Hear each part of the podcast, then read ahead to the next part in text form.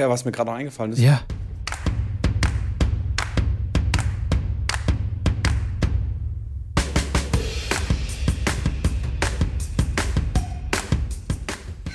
Will ich eröffnen, will ich eröffnen. Hiermit ist der Podcast eröffnet. Hallo Schrambini, wie geht es dir? Jetzt warte doch, ich war doch noch gar nicht fertig. Ach so, ja, okay. da kam Pause. Es war eine, Die wollte es war eine lange, wie sagt man da, was für eine Pause? Es ist eine, eine Awkward Pause. Awkward. Nein, nein, diese, Dramatische Pause. ach Mann. Nein, ach diese, ach Mann. Jetzt fällt es mir nicht ein. Kannst du das rausschneiden, Mitko? Das ist mir jetzt unangenehm. Auf keinen Fall. Nein, also genau aus- das lasse ich. Auf- ja, weiß ich doch schon, dass du die Sachen nie rausschneidest, wo ich mich mal verhaspel oder irgendwas nicht einfällt. Ähm, ja, äh, wunderschönen guten äh, Beep. Ne? Und äh, Mitko, war natürlich, ähm, frage ich dich hiermit, alter Mann, was geht ab? Was soll ich dir sagen? Nicht so viel, Schrambini, nicht so viel. Was? Ja, komm, ich, ich rente mal wieder ein bisschen übers Wetter. Pass auf, ge gestern, Schrambini, ich war auf dem Kessel Festival. Kennst du das Kessel Festival? Hier in Stuttgart? Also, das findet Nein. auf dem Vasen statt, ne? eine riesen Fläche, da gegenüber von der Porsche Arena, wo wir beim Porsche Cup da waren und so, ne? Da wird alles Mögliche aufgebaut. Unter anderem eine riesen Bühne, wo dann Bands auftreten und so weiter und so fort. Ähm, der WTB war sogar äh, da mit einem Minicord. Ähm, die haben dann so äh, Bambini-Training angeboten und so. Da hat mein Sohn mitgespielt, war richtig cool. War richtig, richtig gut. Also Talent. Die haben gesagt, er, er ist sofort rekrutiert. Ähm, Ja. Quatsch.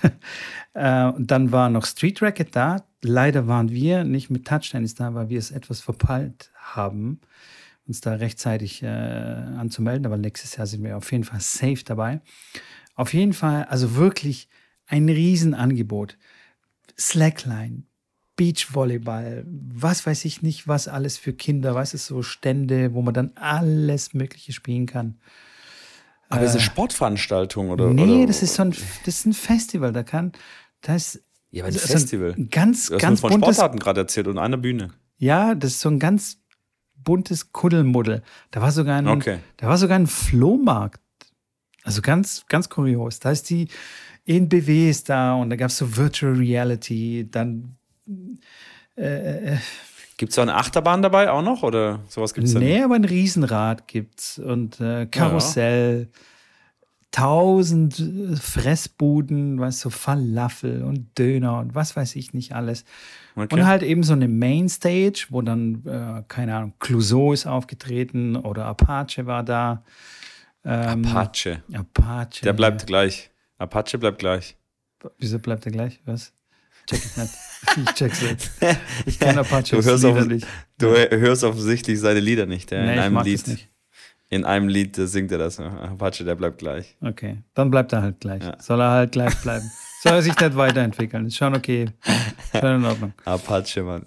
Apache Legende. Apache-Legende. Also nicht, dass ich das jetzt hoch und runter höre, aber ab und zu mal ganz selten, wenn es im Radio sich mal verirrt. Ich finde schon ganz okay, so verirre. mit, mit dem 90er-Style, den er hat, so von den Beats und so, aber das ist halt einfach nicht meine Musik. Ist Ja. einfach dieses Misch. Wieso hast du da nicht aufgelegt? Misch- Wieso hat. DJ, DJ, DJ Mitko da nicht äh, performt? Ja, das freue ich mich auch. Ich, ich habe keine Anfrage bekommen.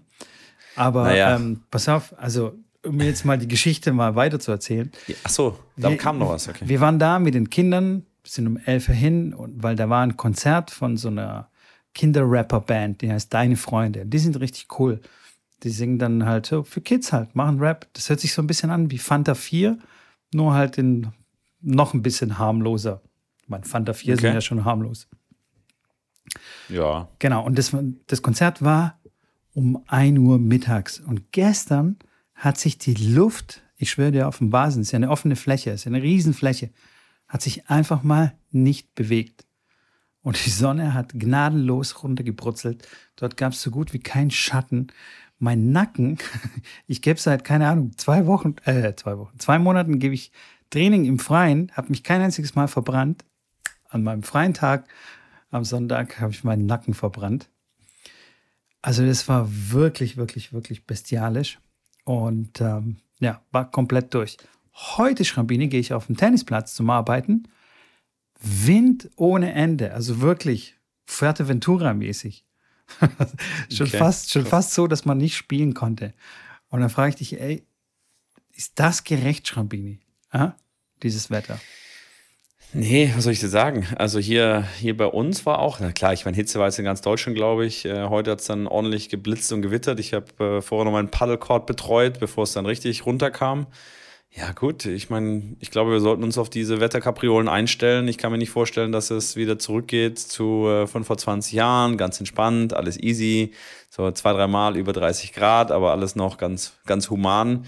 Ähm, da scheppert's mal runter und dann Hagel und hier und da. Also hier hat's auch da so ein, so ein Autohaus komplett zerlegt hier in der Nähe mit Hagelschaden und hat's reingeregnet, da komplett alles, alles zerlegt. Ähm, du, das ist, äh, wie es ist. Ähm, die Umwelt, die hat's auch irgendwann satt und das kriegen wir dann halt irgendwann zurück.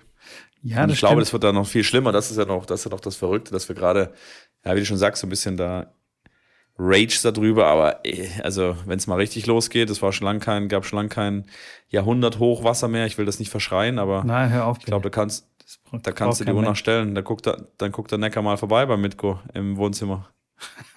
vielleicht, vielleicht, komm, vielleicht bin ich da auf dem Stand-Up-Paddle und schwimme ich vielleicht vorbei.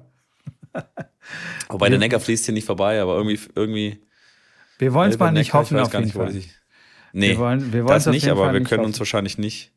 Wir können uns wahrscheinlich nicht äh, wehren.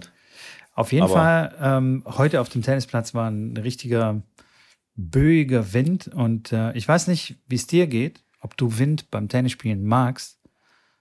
Ich bin da so geteilter Meinung. Ich mag es dann nicht so gerne. Und meine Spieler auch irgendwie nicht so, äh, nicht so richtig. Und keiner ist so richtig in den Rhythmus gekommen. Hast du da irgendwie Klar, einen Tipp, wie man da, wie, was macht man da? Geht man dann ja, so ja, doch, einen Schritt weiter nach vorne? Richtig, oder? Ja, ja. Nee, ich habe eigentlich den besten Tipp, wenn es also richtig windig ist, ähm, wo du echt auch dann schwer vorhersehen kannst, okay, wo kommt der Wind her? Was da das Allerbeste ist, dann nimmst du, musst du den Schläger äh, nehmen, den läufst du zur Bank, steckst in die Tasche und dann gehst du heim. Aber das ist schon gedacht. ich fand es auf jeden Fall gut, wie gespannt du gerade zugeschaut, zugeschaut ja, ich, hast ich hab echt und gewartet hast. Okay, was kommt jetzt? Du hast irgendwie Nein, einen richtig was, sinnvollen Tipp.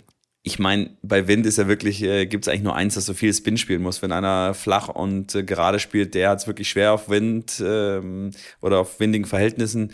Deswegen war ich für, für Wind war das so, dass ich das eigentlich, ich, ich mag, also ich glaube, es mag keiner bei Wind spielen. Bei mir ist aber so, dass wenn ich die Wahl habe zwischen Wind und Nicht-Wind, ich mit Wind nicht ungerne spiele, weil ich weiß, mein Gegner wird es höchstwahrscheinlich in neun von zehn Fällen mehr abfacken als mich.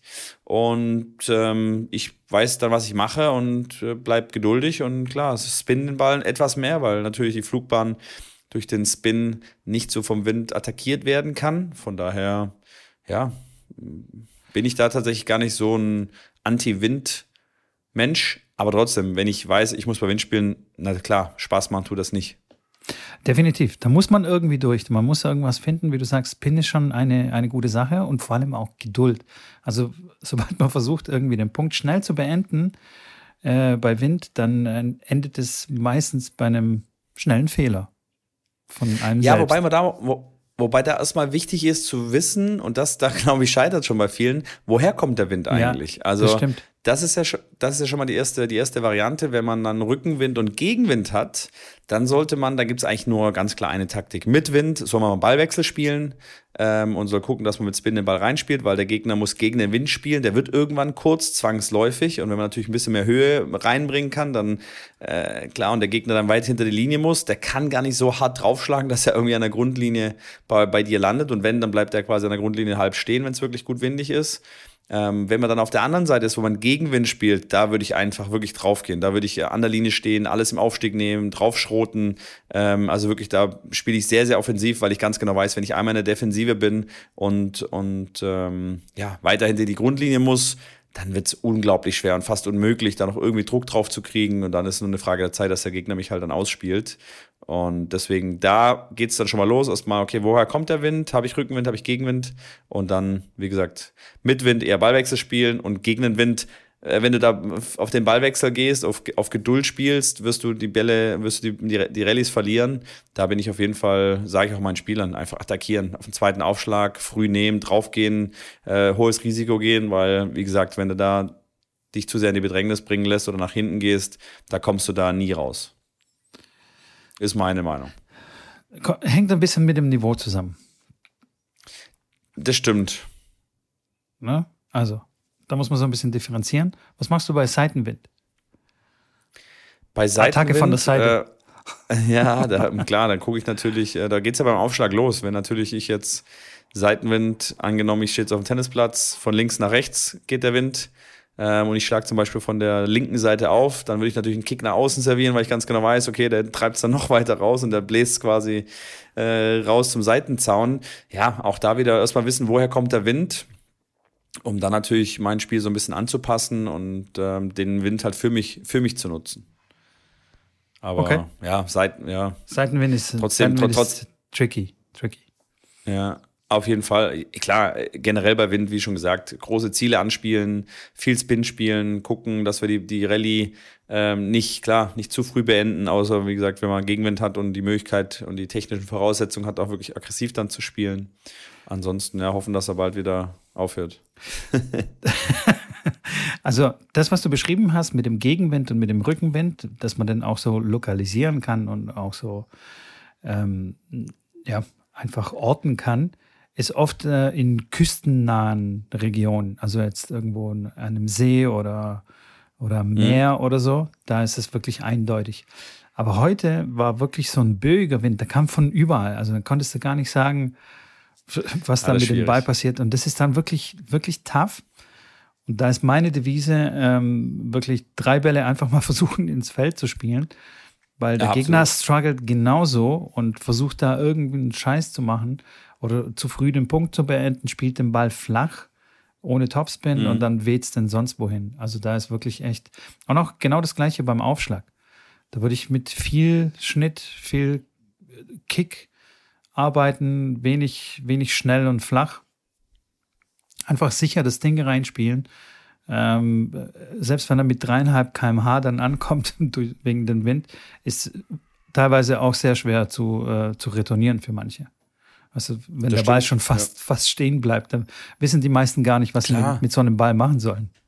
Absolut. Und spielen dann das ist ja genauso, wenn du, wenn du so einen extremen Slice spielst, der da schon fast äh, quasi an der Stelle stehen bleibt oder quasi wieder zurück Richtung eigenes Netz springt, wenn du so einen Ball spielst, da sind ja viele schon irgendwie komplett auf dem falschen Fuß erwischt und stellen sich dann falsch zum Ball und, und, und äh, klar verschlagen das Ding dann. Von daher, ja, das stimmt schon. Viel Bälle reinspielen ist auf jeden Fall eine sehr gute Devise. Im Zweifel einfach einmal mehr als der Gegner, da gewinnt man, wird man Grand Slam-Sieger. So sieht's aus. Abschließend kann man dann quasi sagen, äh, schön ruhig bleiben, denn die äh, Bedingungen sind für alle gleich und der Gegner kotzt bestimmt genauso wie man selbst. So, das stimmt. Wie geht's denn dir? schon? Einfacher gesagt als getan. Ja. Mir geht's gut. Ich habe äh, hab die Netflix-Serie gerade, bin ich ähm, dabei, die Breakpoint-Serie anzuschauen. auf Netflix ist ja der zweite Teil rausgekommen jetzt letzten Mittwoch. Okay. Da habe ich jetzt schon drei, nix drei Serien angeschaut. Bitte. Nee, nee, nix Spoiler. Ich, ich, sag, ich meine, bloß grob, bloß grob. Da ging es äh, in den ersten zwei Folgen so ein bisschen um Kirgios, ähm, der dann klar natürlich da, also im Endeffekt die ganze Teil 6 oder Folge 6 bis Folge äh, 11 oder Folge 10 geht äh, über, den, über das zweite Halbjahr 2022, also von Wimbledon an bis ähm, zu den WTA Finals und ATP Finals. Ähm, Habe jetzt auch gehört, und das ist offiziell, dass es eine zweite, äh, eine zweite Staffel geben wird nächstes Jahr, die 2024 rauskommt und über 2023 sozusagen mit neuen Spielern mh, gedreht wurde oder gerade aktuell gedreht wird. Genau, natürlich äh, Wimbledon äh, und Djok, äh, ähm, hier Djokovic beziehungsweise Kyrgios, der natürlich dann auch schon mit, mit dem Boot war unter den Spielern, ist natürlich, ähm, was da, was das angeht, äh, haben sie dann einen sehr guten Pick rausgesucht. Insgesamt muss ich sagen, haben sie da wirklich das eine oder andere glückliche Händchen gehabt, weil Kyrgios kann natürlich auch schon früher, schon früher rausgehen. Äh, und den einen oder anderen, den sie dabei hatten, klar, da sind wirklich ein, zwei gute Stories dabei rausgekommen. Ähm, aber wie gesagt, ich will jetzt nicht zu viel spoilern und äh, aber deswegen jetzt auf, darüber zu sprechen. Hat es dich mehr gepackt als der, als, äh, der erste Teil? Weil du warst ja beim ersten Teil, weißt du, ein bisschen zwiegespalten. Hat dich der Ja. zweite mehr gepackt? Ähm, ähnlich. Also es macht Bock auf jeden Fall. Also wenn ich sage drei, vier Stunden, ich gucke mir das an, finde ich schon auch, finde ich geil, weil es viele Sachen auch dabei sind, die ich spannend finde. Vor allem zum Beispiel die ganze Thematik mit Kyrgios und der Box in Wimbledon, wo ich gesagt habe, auch schon, wo wir im Podcast drüber gesprochen haben, mich würde es mal interessieren, was sagt er zu der Box? Wo ist eigentlich das Problem, was er mit der Box hat? Warum schreit er die an?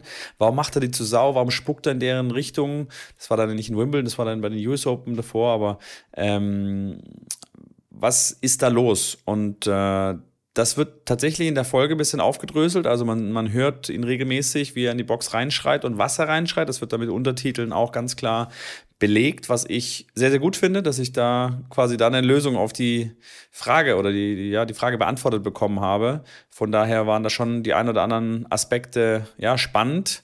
Und ja, Oh Mann, jetzt baust du hier so eine Spannung zu auf. ey.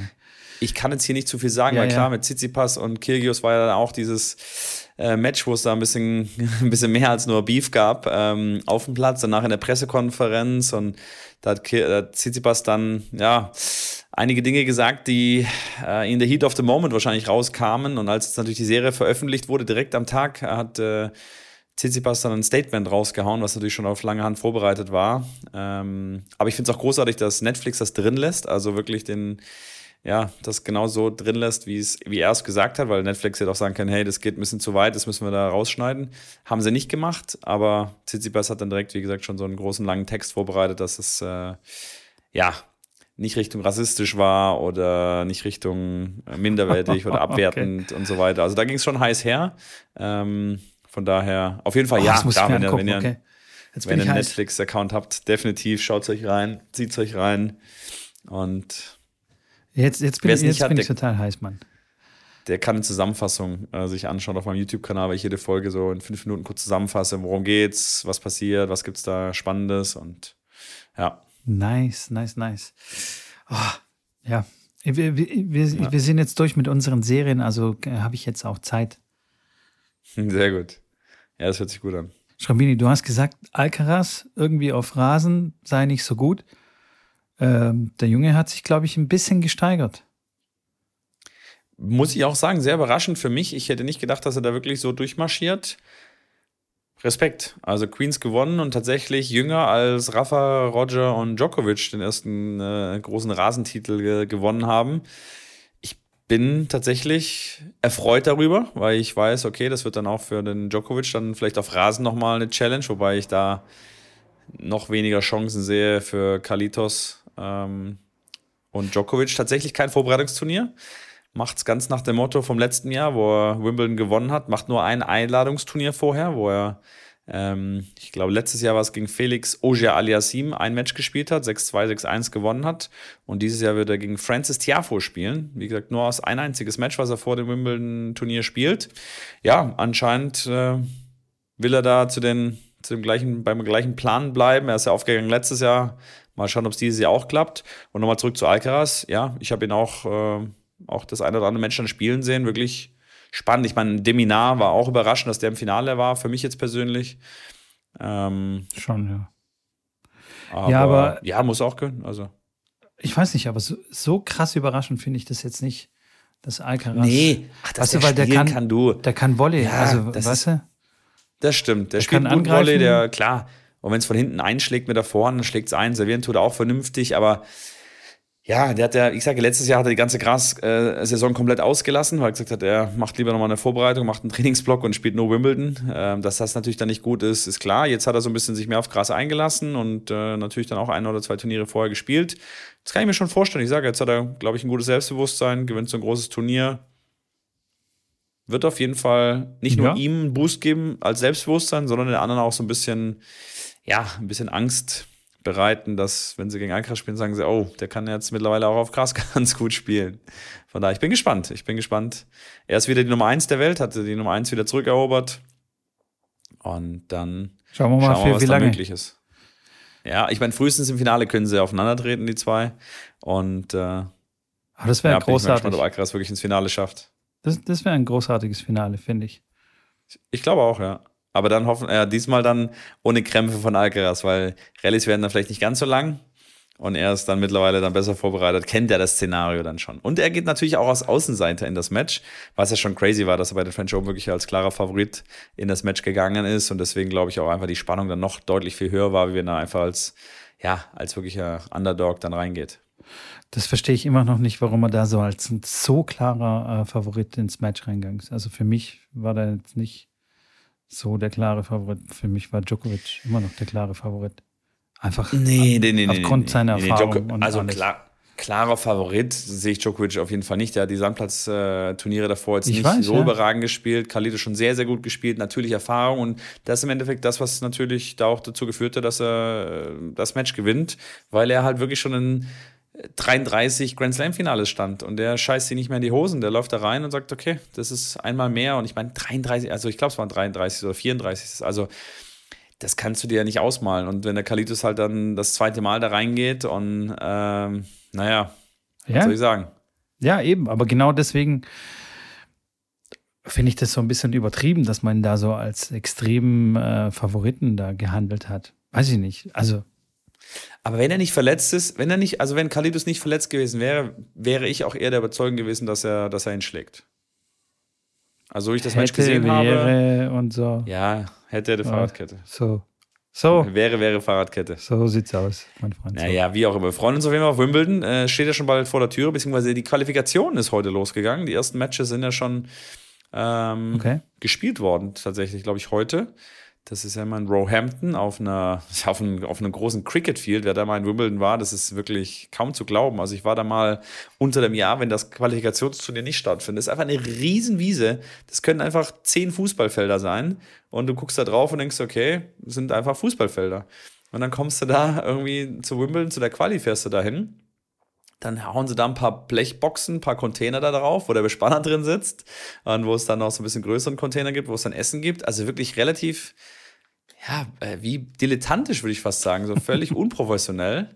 Ähm, und die Chords dann ein, ne, direkt nebeneinander. Du hast zwischen den Chords dann irgendwie, das sind keine zwei Meter Platz zwischen den Chords, wo du dann durchlaufen kannst, so ein Durchgang, wo da jeder durchläuft. Äh, und die Spieler, ja, interessiert es dann nicht. Was ich dann spannend finde, dass sie dann immer einen riesen Zinnober machen, wenn dann am Center Court einer aufsteht und da langläuft. Aber das Thema hatten wir schon.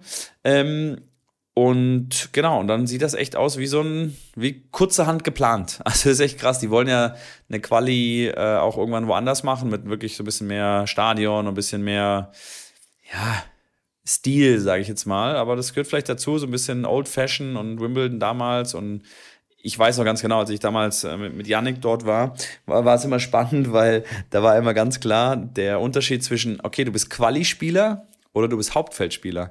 Weil Hauptfeldspieler durften auf die Hauptanlage, durften auf der Hauptanlage trainieren. Das Essen ist unfassbar geil auf der Hauptanlage. Und im Quali, auf der, in der Quali, ich sage, es ist so ein riesen Container. Das Essen ist nicht schlecht, aber das ist nicht im Ansatz ein Vergleich zu, wenn du im Hauptfeld drin bist. Und das ist echt äh, crazy, weil du spielst das gleiche Turnier und als Quali-Spieler wirst du halt echt gefühlt dem Arsch nicht angeguckt von, von, ja, von, Von allen. ich will jetzt nicht sagen von den, von den Mitarbeitern, aber generell, wenn du dann ein Badge hast, wo Hauptfeld spielt, dann, oh, du bist Hauptfeld, okay, jetzt, jetzt geht's los, jetzt sind wir im Turnier. Und als Quali bist du halt, ja, dann hast du dann vom Shuttle so ein bisschen Einschränkungen, dass du dann nicht da überall abgeholt wirst, dann ich sage dann das Essen, dann äh, kriegst du für deinen Trainer vielleicht kein Essen und also es gibt dann immer so ein paar, paar kleine Sachen, wo du echt denkst, hey Leute, wir sind in Wimbledon, warum macht ihr da so einen großen Zinnober darum, dass du, im, ob du jetzt in der Quali oder im Hauptfeld bist, aber da hat man wirklich schon einen krassen Unterschied dann irgendwie gef gef gefühlt. Jetzt mag ich Wimbledon noch viel weniger, nachdem du mir das jetzt Ja. erzählt hast. Weiß ja, ich bin ja, Ja. kein so ein, so ein Riesenfan. Ich bin gespannt, wie braun der Rasen dann in der zweiten Woche diesmal sein wird oder beziehungsweise die Stellen ohne Rasen. Äh, ja, schauen wir mal. Also, ja. Ich, nächstes Thema. Nächste. Du bist, du bist dieses Jahr nicht, nicht ganz so viel, nicht ganz so viel Wimbledon Nee, vor allem kommt es ja auf einem Sender, den ich nicht abonniert habe und nicht habe. Und ich werde mich wieder ja, ja, mit äh, YouTube-Zusammenfassungen äh, begnügen und äh, ja, das reicht. Das muss Kannst bei reichen. mir in, in meinen Livestreams vorbeischauen. Vielleicht, ich werde auf jeden Fall das eine oder andere Match kommentieren, dann kommst du mal vorbei. Hast Spaß mit mir. Ja, das, das ist eine gute Idee. Hab dich dann im Ohr auf dem Tennisplatz. Ja, ja, genau, genau, genau, genau. Hört sich gut an. Hey Schrambini, bei uns sind die äh, Medenspiele losgegangen. Endlich. ist ja kurz vor Juli. Was? Ich Ja, wollte ja. gerade fragen, sind gerade zu Ende gegangen. Also bei uns äh, steht schon Aufsteiger und Absteiger, so gefühlt schon fast fest. Nee, bei uns Ja, geht es echt so crazy. langsam los. Man groovt sich so ein. Ähm, ich, also, es ist wirklich, wirklich verrückt. Manchmal, also ich kann mich erinnern an Jahre, da sind wir äh, am 1., 2., 3. Mai haben wir gestartet. Haben irgendwie bei 11 Grad äh, gespielt und es hat geregnet und so. Und jetzt äh, ist Juli, also kurz vor Urlaub hier in Baden-Württemberg und 32 Grad in der Mittagshitze. Viele fangen dann auch um 14 Uhr an. Ähm, das, das wird ein Spaß, hey. Und, Schrambini, ich habe dir ein Thema mitgebracht. ja, bitte. Jetzt pünktlich zu den Jetzt Medienspielen hier in Baden-Württemberg. Sorry für alle anderen da draußen in Deutschland, die schon fast fertig sind. Aber ich möchte ein bisschen äh, über das Doppel mit dir reden. Denn Oh, sehr geil. ich habe so ein paar Mannschaften, die, die glänzen immer in den Einzelnen. Also so Vierermannschaften, aber auch Sechsermannschaften, weißt du, wenn es dann 4-2 oder 3-1 nach den Einzelnen steht und dann plötzlich danach alle drei Doppel oder zwei Doppel abgegeben werden, so richtig kläglich versagen beim Doppel.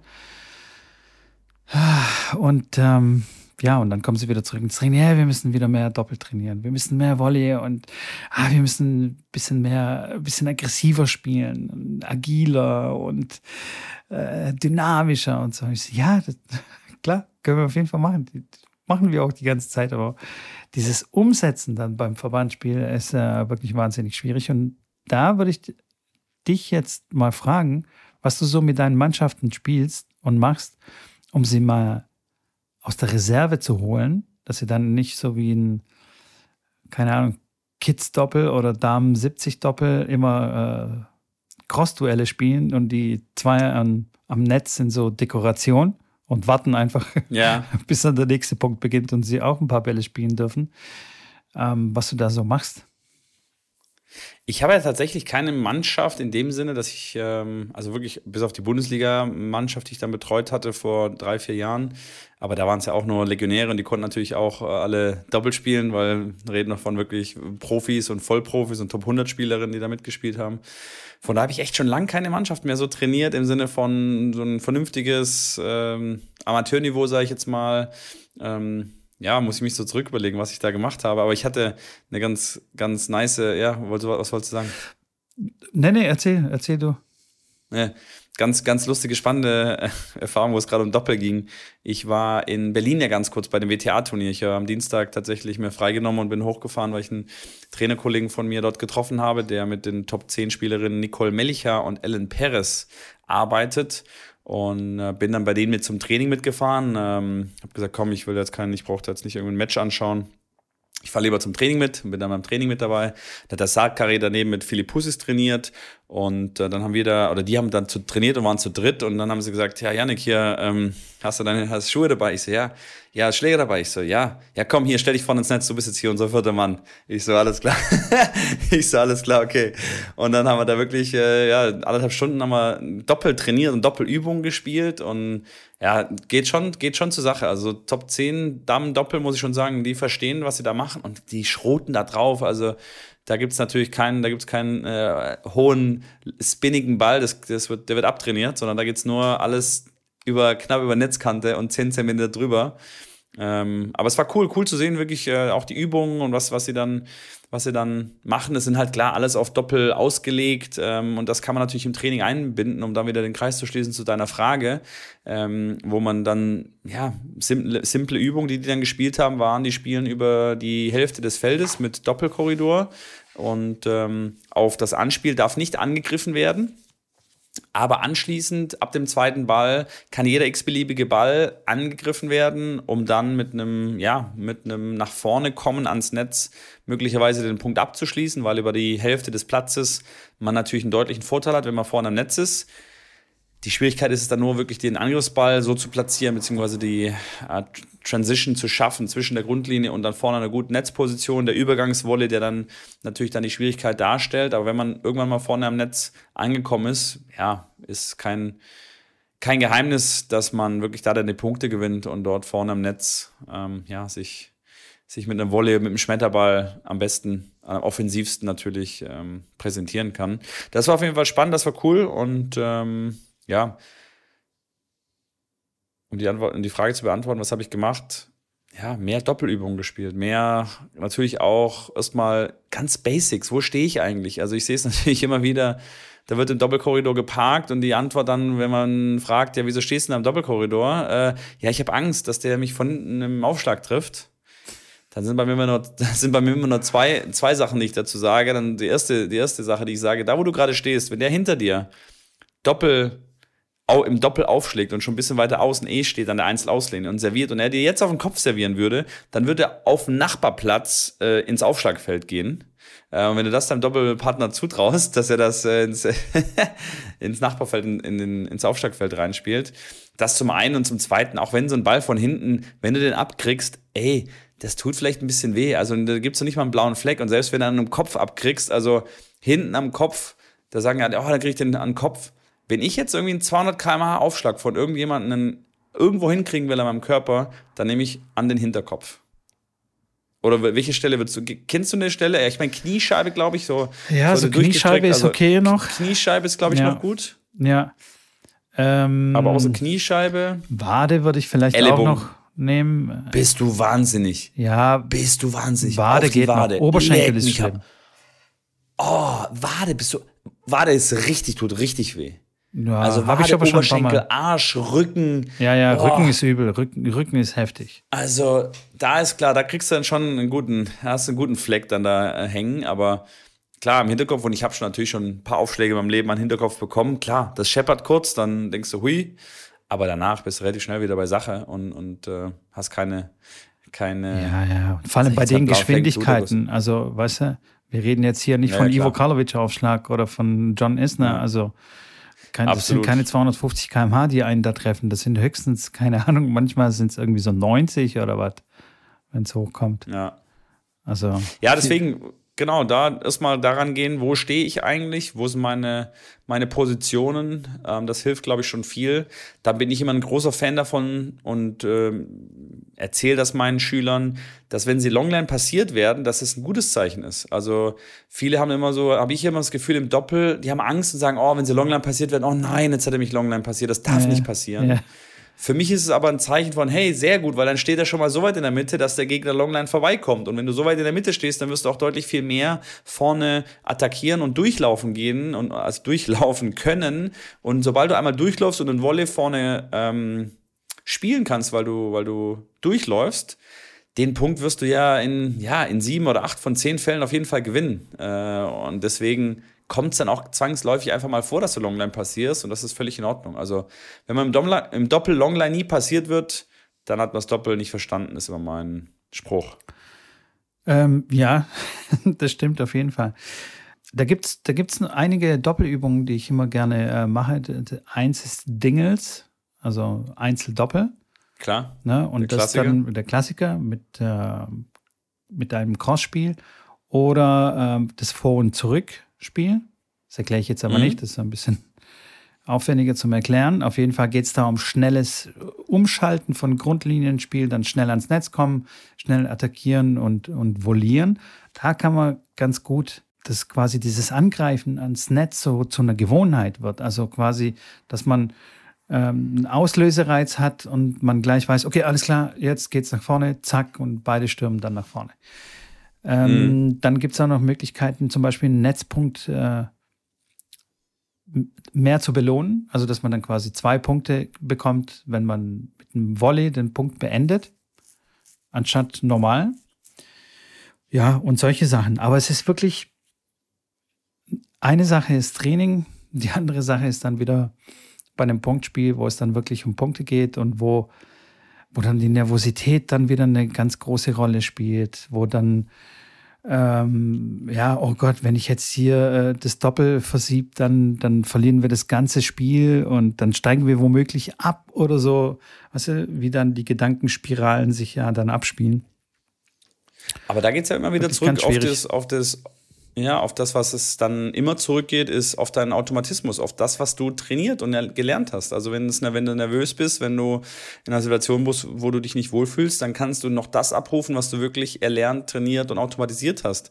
Und ähm, ja, ich zum Beispiel lasse meine Spieler, meine Kinder, meine egal ob es Leistungsspieler oder, oder normale Medenspieler, Mannschaftsspieler sind, die lasse ich im Kleinfeld zum Beispiel regelmäßig auch einfach mal Volleys sich einschlagen. Also nicht jetzt äh, so, spielt euch ein, dann der klassische drei Minuten im Kleinfeld, komm, gehen wir nach hinten, fünf Minuten von hinten und dann geht's los. Sondern sag so, wir starten jetzt direkt mit Volley, von T-Linie zu T-Linie, fünf Minuten, Volley, Volley, Volley, Volley, Volley. Ähm, und da siehst du ja schon, wenn du das mal einfach nur mal eine Saison machst und wenn es nur, wenn's nur drei, vier Minuten sind vor dem Einschlagen, das wird unglaublich viel helfen, weil dann hast du das Gefühl, okay, ne, und dann klar, versemmelst du mal einen, dann weißt du, da geht es ja nur um wieder um, um die Wiederholungszahl, um, um das, das, die Sicherheit dann zu kriegen. Und wenn du dann das über die Saison über machst, und das sind, wie gesagt, wenn es nur zwei, drei Minuten sind am Anfang des Trainings, garantiere ich euch, dass ihr besser, besser ein Volley in der Saison spielen werdet. Das ist halt nur die Frage das der, ist eine sehr gute Sache. Zinssatz. Weil das ist das gleiche mit dem Aufschlag und mit Return.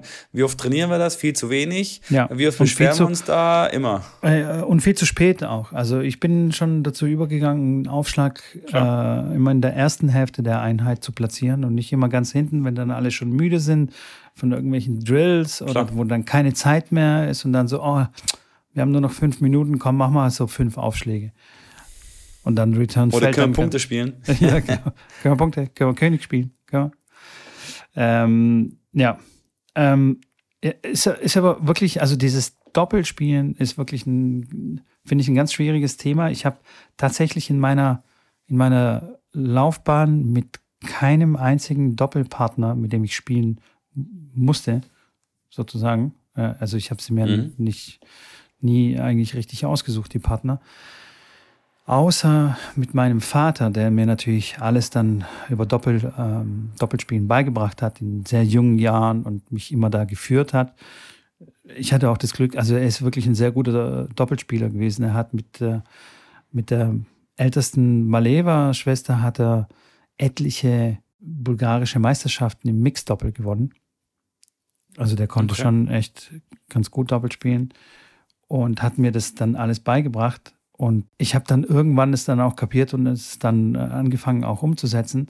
Aber dann danach habe ich wirklich keinen einzigen Partner gehabt, außer in der Bundesliga. Da habe ich nämlich auch mit einem Mannschaftskollegen gespielt, äh, der witzigerweise auch Bulgare äh, ist.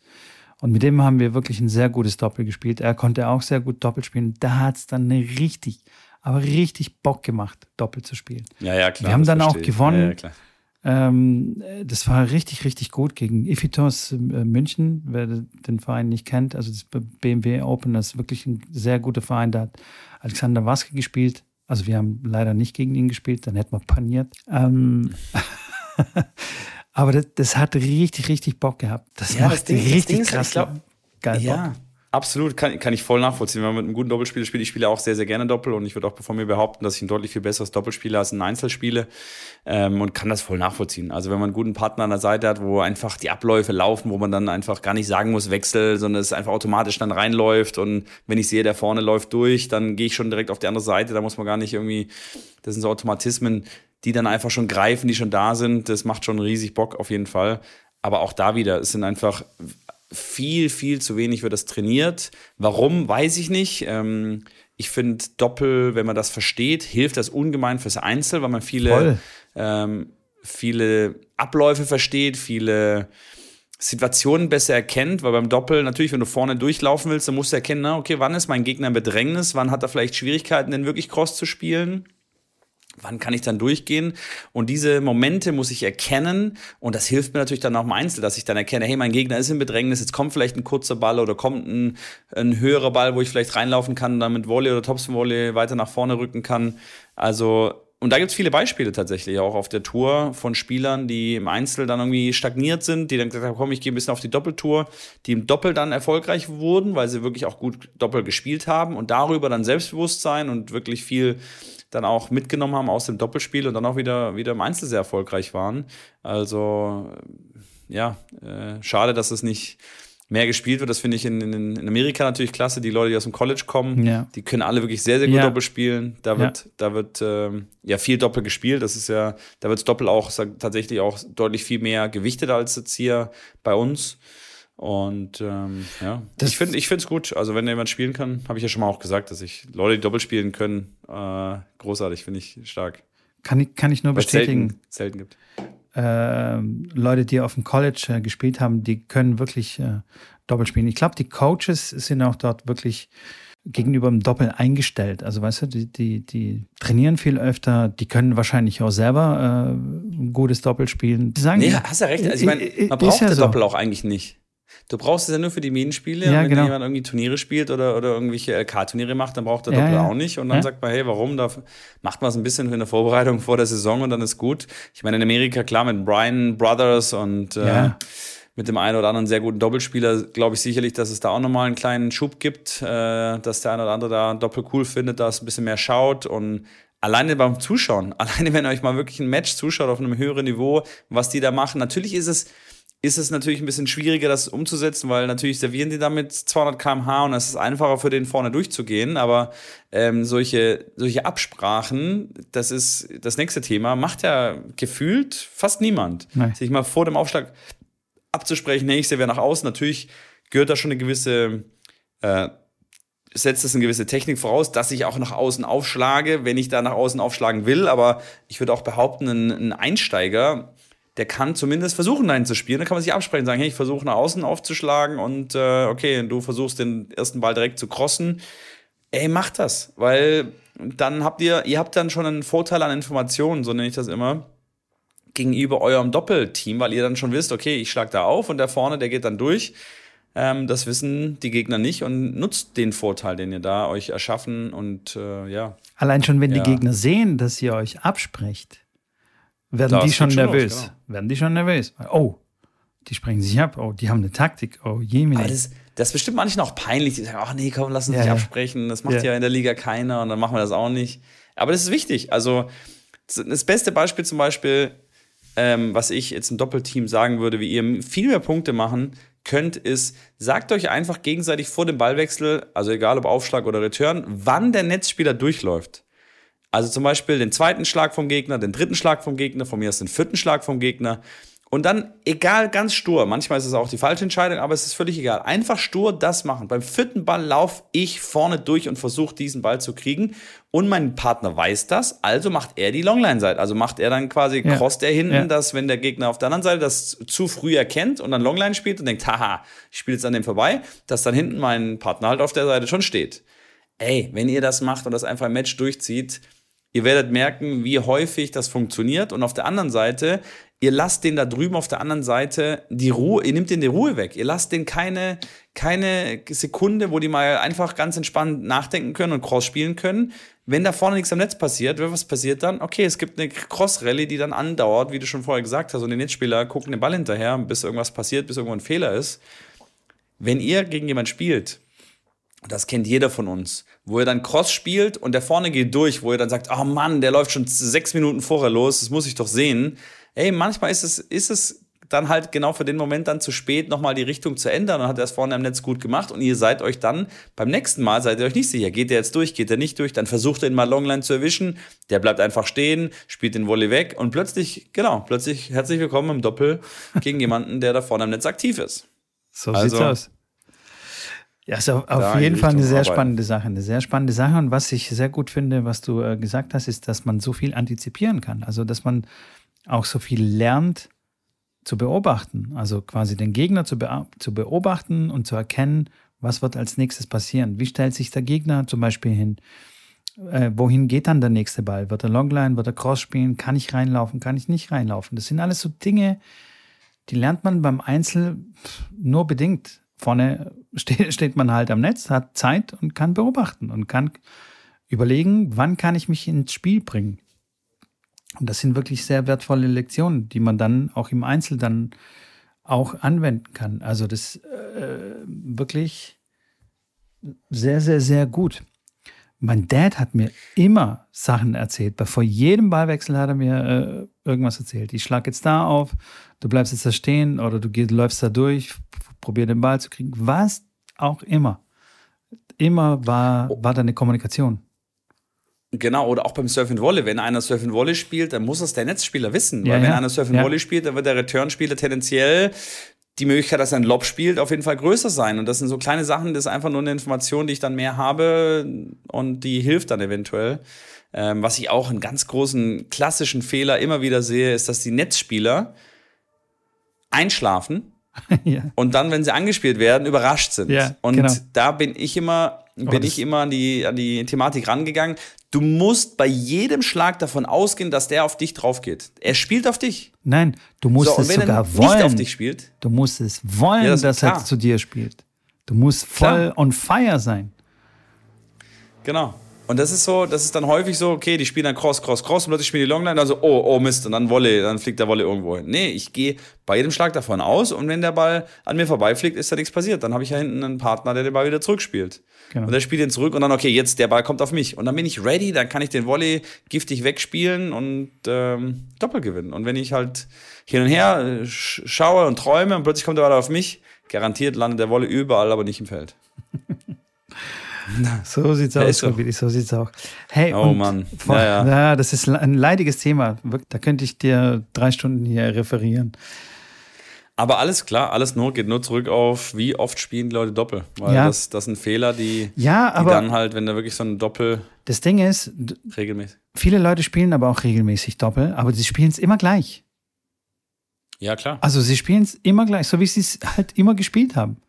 Sie trauen Genau. sich nie, etwas Neues zu machen. Sie trauen sich nie, obwohl, obwohl sie gegen die zwei Hansel spielen, gegen die sie immer je- jeden Donnerstag spielen, trauen sie sich nicht, ähm, mal was anderes zu machen, mal dazwischen zu gehen, mal Surf and Volley zu spielen oder was auch immer.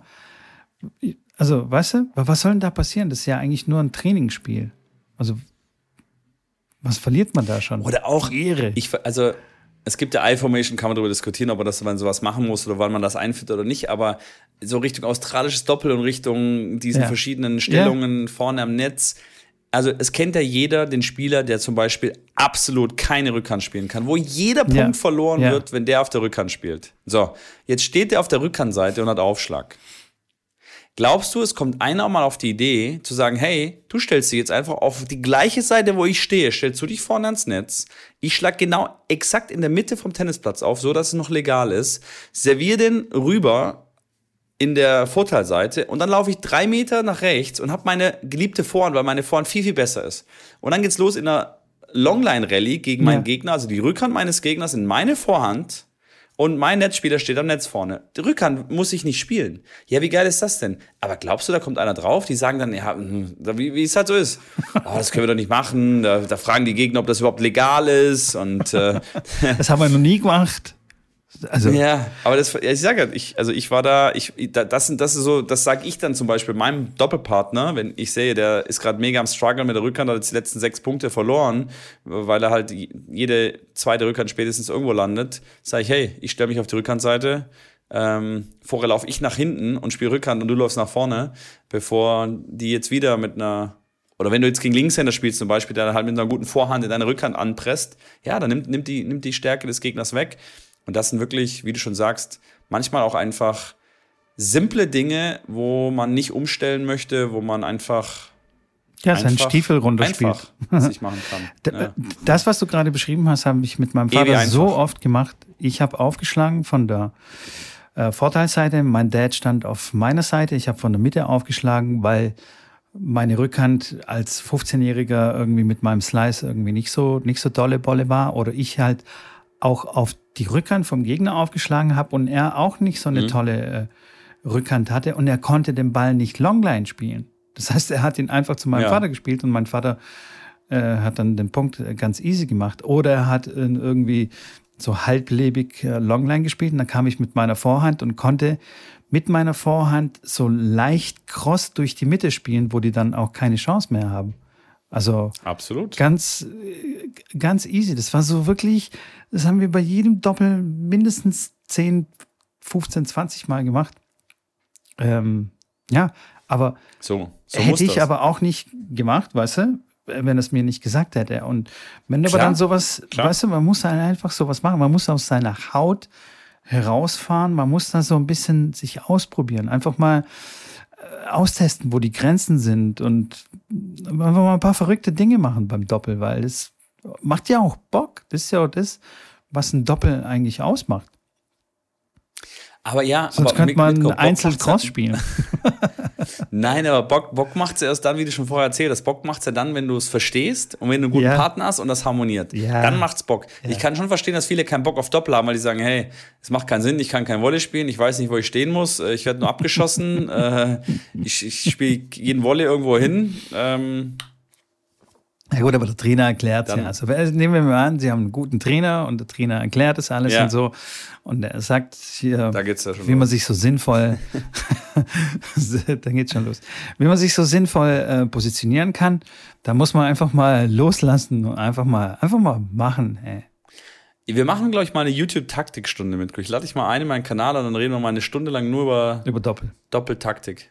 Ja. Doppel macht so glaub, da kann man-. Deswegen Ja, macht klar, mir auch teilweise ähm, Paddel so Spaß, weil es ja, es geht ja nur, nur im Doppeln, wenn du da wirklich einen guten Partner hast und dann auch noch gute Absolut. Gegner hast, dann, dann macht es richtig Bock.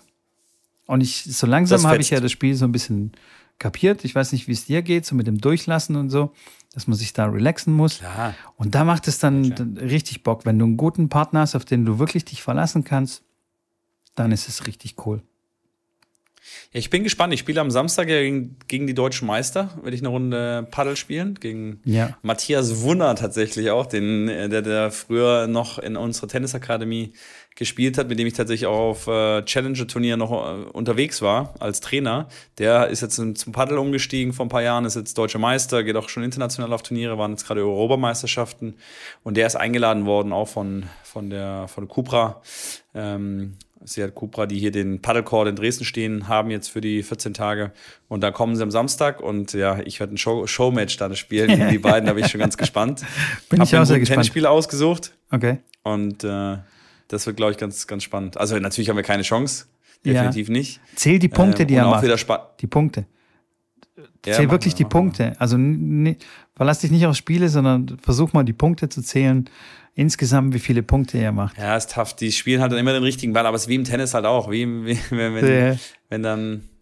Und das Lustige ist, dann, ich habe mit denen schon gesprochen, wenn die dann nach Spanien fahren, zu so Die haben einem keine Chance. ganz ordentlichen Turnier, Null. keine Chance. Null. Die gehen komplett, gehen die komplett unter. Und die spielen schon echt richtig gut, wo ich denke, boah, fuck, ich habe keine Chance gegen die. Und ich habe jetzt vom Gefühl her, kann ich das, verstehe ich schon, wie das Spiel funktioniert. Du kannst ja Tennis spielen, kannst nach vorne. Ich bin ein guter, ich bin ein guter Doppelspieler. Also, wie vorher schon gesagt, ich weiß im Paddel, wie man sich bewegt und vorne am Netz und das Ding wegmachen. Und manchmal ist der härteste Schlag nicht der beste, sondern clever ablegen oder clever in die Ecke spielen.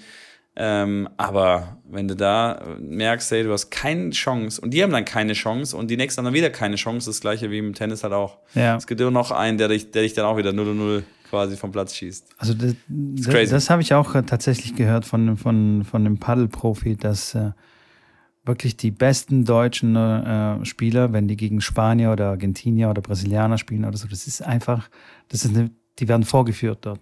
Also wirklich vorgeführt. Ja. Es ist nicht so, okay, es ist, äh, die kommen da so ein bisschen Eng. ran und so, oder, also nicht eng, aber halt so, die gewinnen ein paar Spiele. Nee, die werden einfach vorgeführt. Also es gibt einfach keine Chance. Das ist halt wirklich abartig. Das kann man sich nicht so richtig vorstellen.